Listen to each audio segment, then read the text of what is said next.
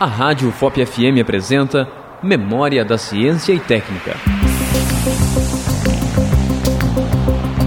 Tamanduá bandeira, mamífero que ocorre na região do quadrilátero ferrífero, sendo esta a maior das quatro espécies conhecidas. O tamanduá é desprovido de dentes, possui uma língua retrátil que pode atingir até 40 centímetros de comprimento. Esta é revestida de saliva aderente, que lhe permite capturar formigas e cupins e outros insetos. Acabamos de apresentar Memória da Ciência e Técnica, um programa de educação e orientação sobre a evolução da técnica e tecnologia humana nas ondas do seu rádio.